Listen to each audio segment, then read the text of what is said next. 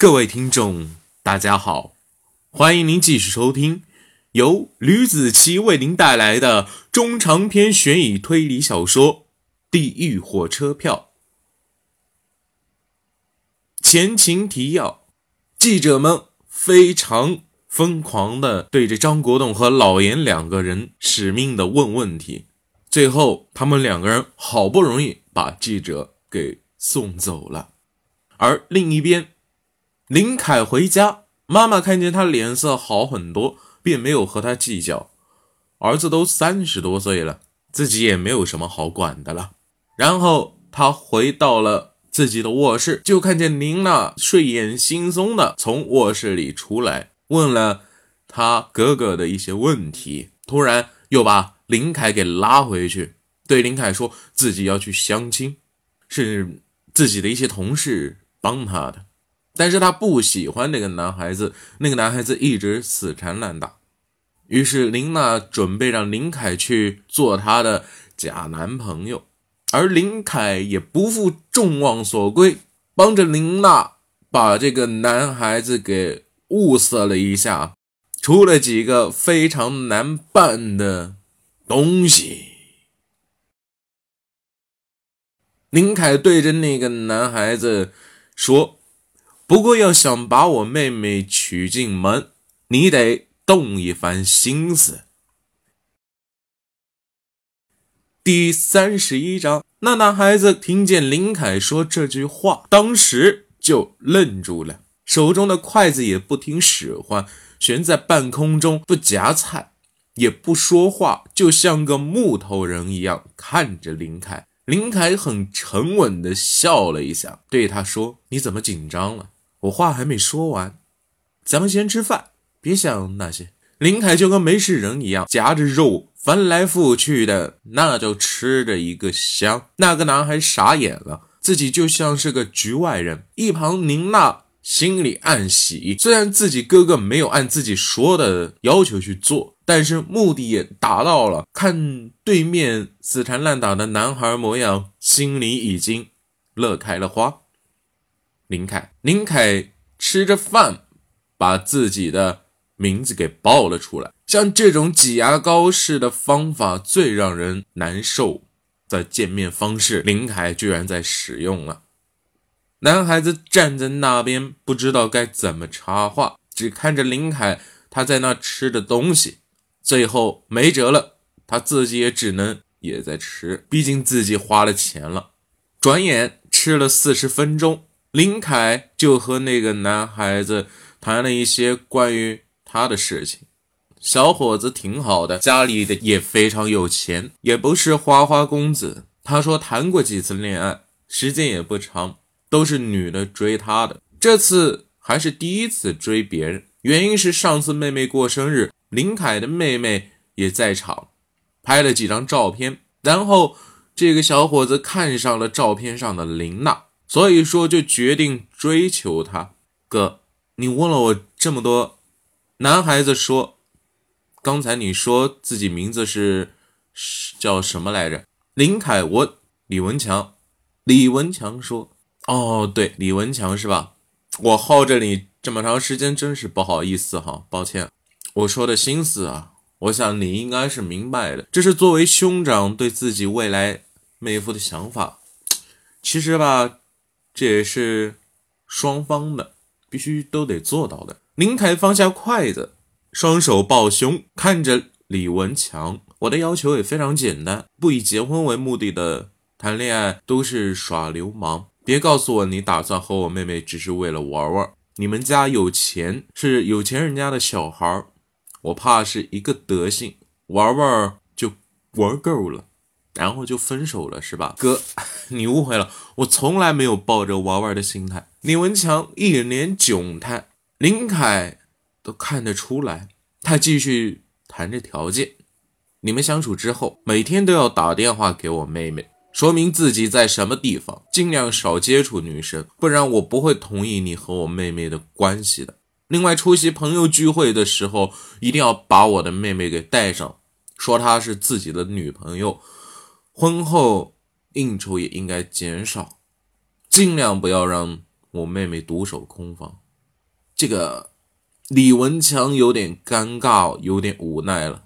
我我爸爸公司应酬特别多，而且我还是他儿子，有时候他都不一定会来，都得让我去处理。那这样嘛，不能留宿在外面。林凯放宽了条件，这样可以了。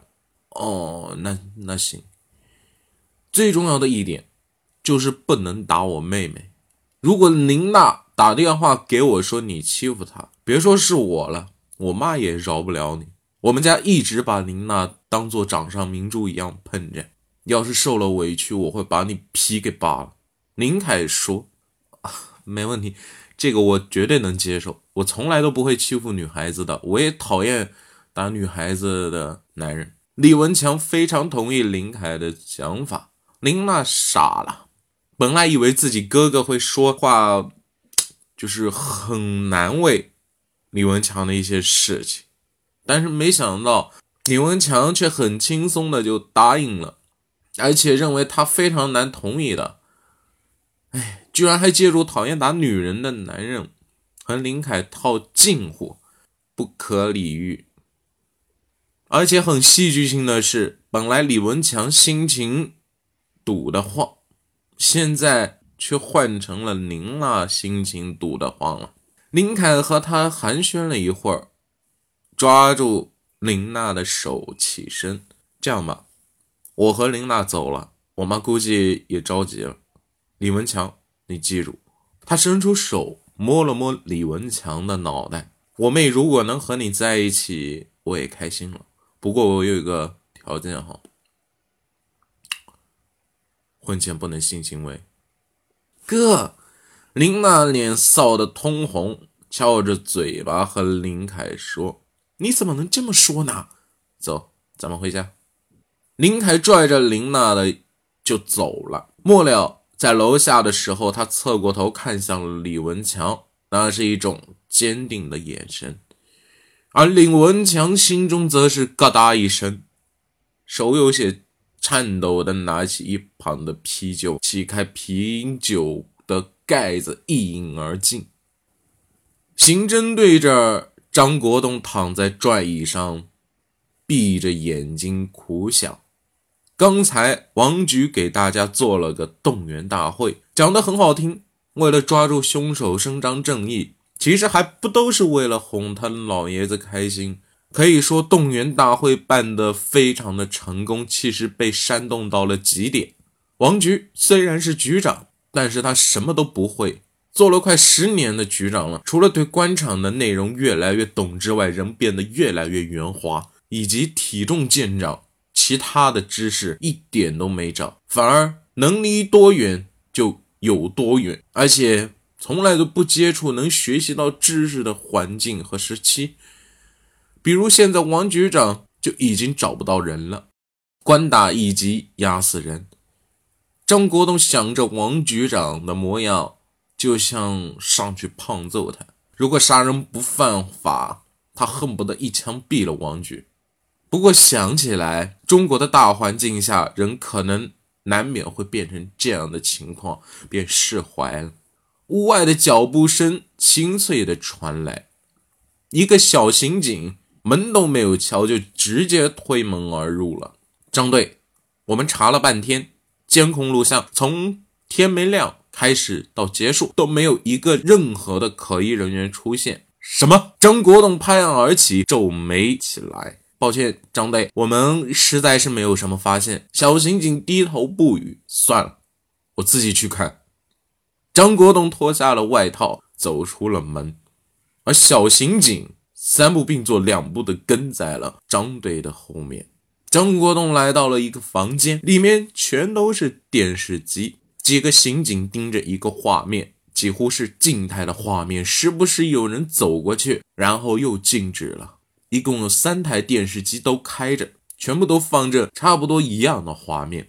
张国栋一头雾水，完全不知道他们为什么死死地盯着一个画面。刚才的小刑警给张国栋解释道：“张队，现在有监控录像的一共有十多家，但是拍摄到画面的就只有一家，其余的摄像头都对着自己家的家门口，要么就是损坏了，还有几家 还有几家被树叶给挡住了，完全没有用，全是个摆设。虽然这家摄像头对着街，但是来往的人也特别多。由于拍摄距离还有可视角的这些问题啊，没有拍摄到现场画面。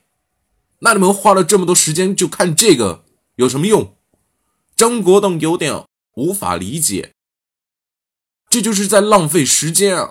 死马当做活马医吧，要不然一上午找监控探头就白忙活了。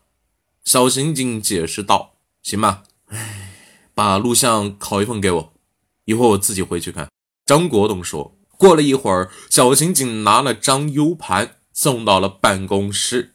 张国栋插在电脑的主机上，点开播放器，寻找可疑人物。就这样，从五点看起，从人流量慢慢的变多，可是画面是那么的和谐。画面到小区门口的一家放心早餐就没有了。画面中，一个乞丐模样的人在那边买早餐。张国栋死死的盯着右上角，一秒。一秒的看着，